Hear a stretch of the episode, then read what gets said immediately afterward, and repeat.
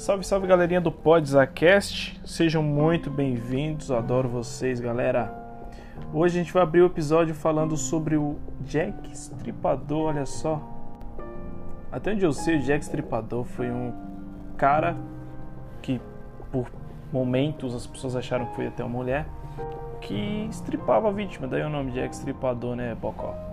E aí ele meio que nunca foi pego é tipo um DB Cooper assassino, tá ligado? Bom, vou falar um pouco sobre ele aqui. Sejam bem-vindos ao episódio Crimecast 2, beleza? É nóis, valeu. Bom, Jack Stripador, em inglês Jack the Ripper, é o pseudônimo mais conhecido para designar um famoso assassino em série não identificado que atuou na periferia de Whitechapel. Eu acho que esse é o nome, galera, não faço ideia. Distrito de Londres e arredores em 1888, na época que a princesa Isabel o nome Jack o Estripador se originou de uma carta escrita por alguém que alegava ser o assassino e a qual foi amplamente divulgada pela imprensa da época. É possível que a carta seja falsa e talvez tenha sido escrita por jornalistas em uma tentativa de aumentar o interesse sobre o caso e vender jornais. O homicida também foi chamado de assassino de Whitechapel ou avental de couro, enquanto os assassinos socorriam mas aqueles jornalistas contemporâneos, ou alguns deles, ainda chamavam de Jack o Estripador. Já vê que a mídia desde muito tempo já. A remoção de órgãos internos de ao menos três vítimas levantou a possibilidade do assassino ter algum conhecimento de cirurgia e anatomia. Olha só. Rumores sobre a identidade do homicida se intensificaram entre setembro e outubro de 1888, quando Scotland Yard e a imprensa receberam outras cartas supostamente escritas pelo assassino. Uma delas, a carta From Hell, traduzida para português, do Inferno, recebida por George Lusk, do Comitê de Vigilância de Whitechapel, incluía a metade de um rim humano preservado, possivelmente retirado de uma das vítimas.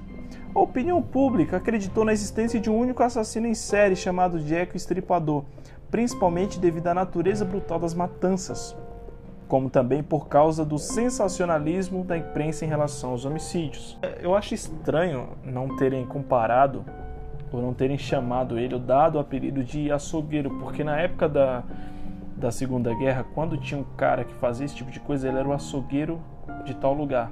Então, milagre não. Pelo menos nunca ouvi falar disso, né? Vai ver até chamaram e eu tô aqui boiando.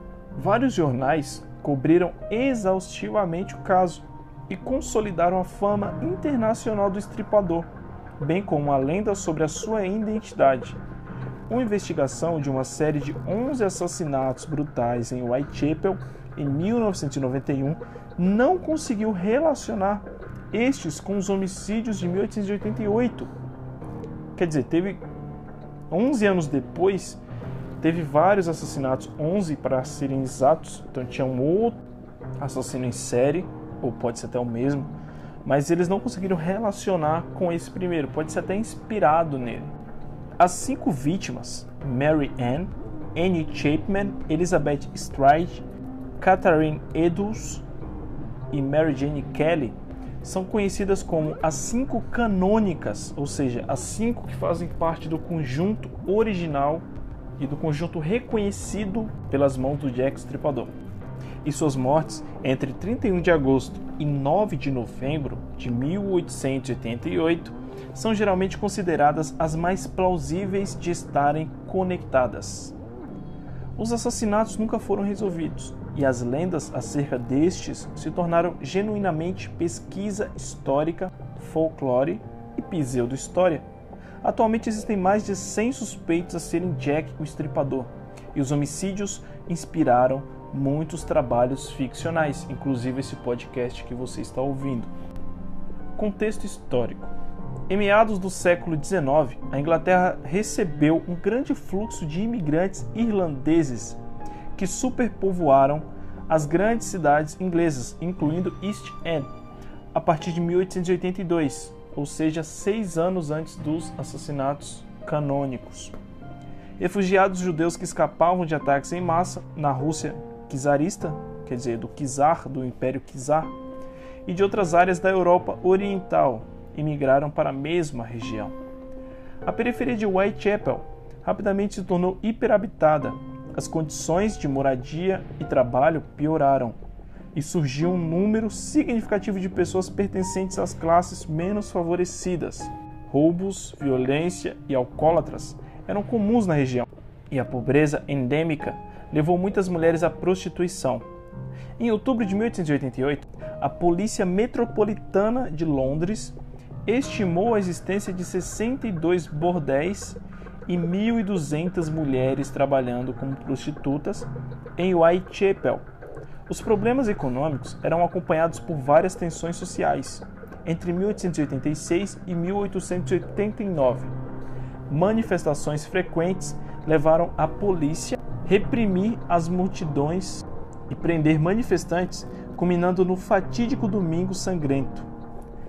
Antissemitismo, crimes, nativismo, racismo, distúrbios sociais e depravação severa reforçaram a opinião pública de que Whitechapel era um antro de imoralidade. Ou seja, parece que o Jack, o estripador, não era o único problema que tinha na cidade na época. Em 1888, tais opiniões ganharam mais força quando uma série de assassinatos grotescos atribuídos a Jack, o estripador, receberam uma cobertura sem precedentes da imprensa. Assassinatos. Graças ao grande número de ataques contra mulheres em East End durante o período, é incerta a quantidade de vítimas mortas pela mesma pessoa. 11 homicídios independentes ocorridos entre 3 de abril de 1888 e 13 de fevereiro de 1891 foram reportados pela Polícia Metropolitana de Londres, e são conhecidos como os assassinatos de Whitechapel. As opiniões divergem quais desses homicídios estão ligados ao mesmo culpado, mas cinco desses 11 assassinatos ocorridos em Whitechapel, conhecidos como as Cinco Canônicas, são amplamente considerados como obras de Jack o Estripador. A maioria dos especialistas aponta que cortes profundos da garganta, abdômen e áreas genitais, além da remoção de órgãos internos e mutilações faciais progressivas, tornam distinguível o modus operandi do estripador. Os dois primeiros casos de assassinato de Whitechapel, de Emma Elizabeth Smith e Martha Tabran, não são incluídos nas cinco canônicas. Emma Smith foi roubada e sexualmente agredida em Osborne Street, Whitechapel, em 3 de abril de 1888. Um objeto afiado introduzido em sua vagina rompeu o peritônio. Ela desenvolveu peritonite e morreu no dia seguinte no Royal London Hospital. Ela disse que foi atacada por dois ou três homens, sendo que um deles era adolescente. Mais tarde, a imprensa ligou o ataque aos assassinatos posteriores, mas a maioria dos autores atribui esse incidente a uma gangue violenta sem qualquer relação com o caso do estripador. Também não me parece ser a mesma pessoa, apesar de serem três e uma era adolescente. Então, Marta Tabran foi morta em 7 de agosto de 1888. Ela sofreu 39 facadas. A selvageria do homicídio sem qualquer motivo aparente, a proximidade do local, George Ear, em Whitechapel, e a data que coincidia com as mortes do estripador levaram a polícia a ligar o caso com o resto dos assassinatos.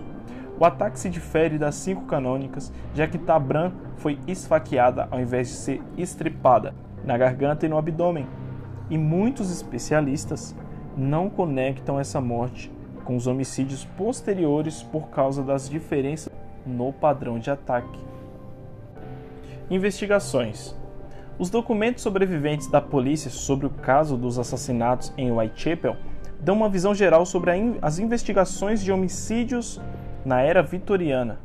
Várias equipes policiais conduziram inquéritos em cada casa de Whitechapel. Material forense foi coletado e examinado.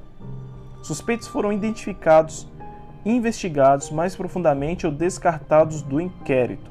A polícia moderna basicamente ainda segue o mesmo procedimento. Mais de duas mil pessoas foram entrevistadas, cerca de 300 investigadas e 80 detidas. A investigação foi inicialmente conduzida pela Polícia Metropolitana de Whitechapel, mais especificamente pelo Departamento de Investigação Criminal, CID, liderado pelo inspetor detetive Edmund Reid.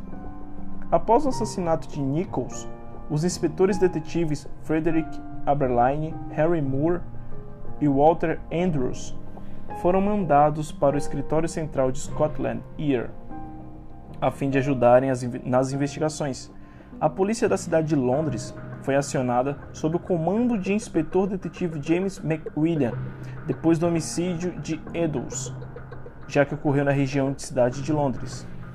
As investigações como um todo foram dificultadas pelo fato de o um novo chefe do CID, Robert Anderson, estar de licença na Suíça entre 7 de setembro e 6 de outubro, exatamente quando Chapman, Stride e Edus foram mortas.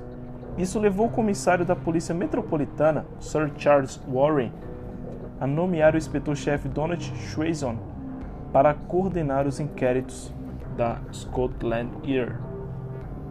Um grupo de cidadãos voluntários de East End, chamados de Comitê de Vigilância de Whitechapel, patrulharam as ruas em busca de figuras suspeitas, em parte por causa da insatisfação popular em relação aos esforços da polícia. Suspeitos.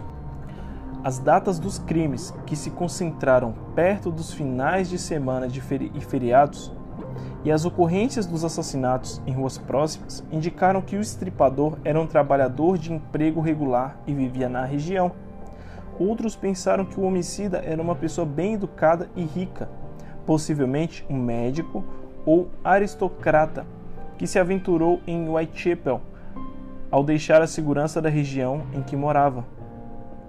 Tais hipóteses se enraizaram na cultura popular e criaram paranoia sobre a confiabilidade dos profissionais médicos, falta de confiança na ciência moderna ou ainda indignação da exploração dos pobres pelos ricos. Existem muitas teorias sobre a verdadeira identidade e profissão de Jack, o estripador, mas autoridades não concordam com nenhuma delas e chegam a existir mais de 100 suspeitos ainda hoje. Bom, esse foi o nosso episódio de Crimecast 2, falando a respeito do Jack Stripador.